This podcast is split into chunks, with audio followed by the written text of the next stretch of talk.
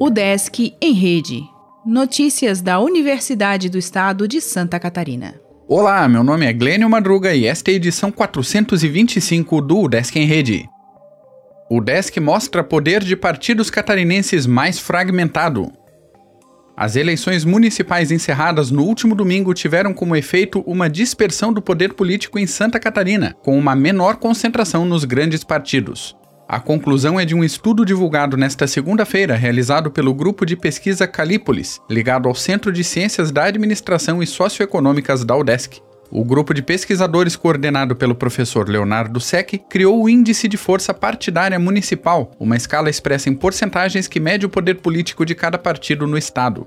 Além do número de prefeitos e vereadores eleitos, o índice leva em conta o peso de cada município com base em sua população e força econômica, medida pelo Produto Interno Bruto local.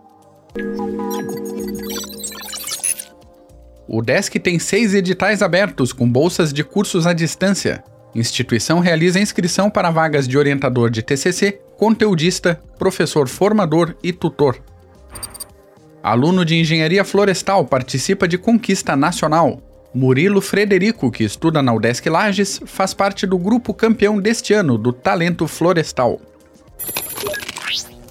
O Desk Planalto Norte promove encontro virtual integrado.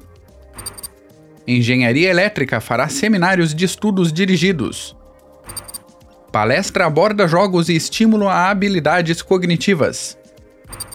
Docente de Educação Física cria programas de exercício curso de artes visuais realiza mostra na internet até abril.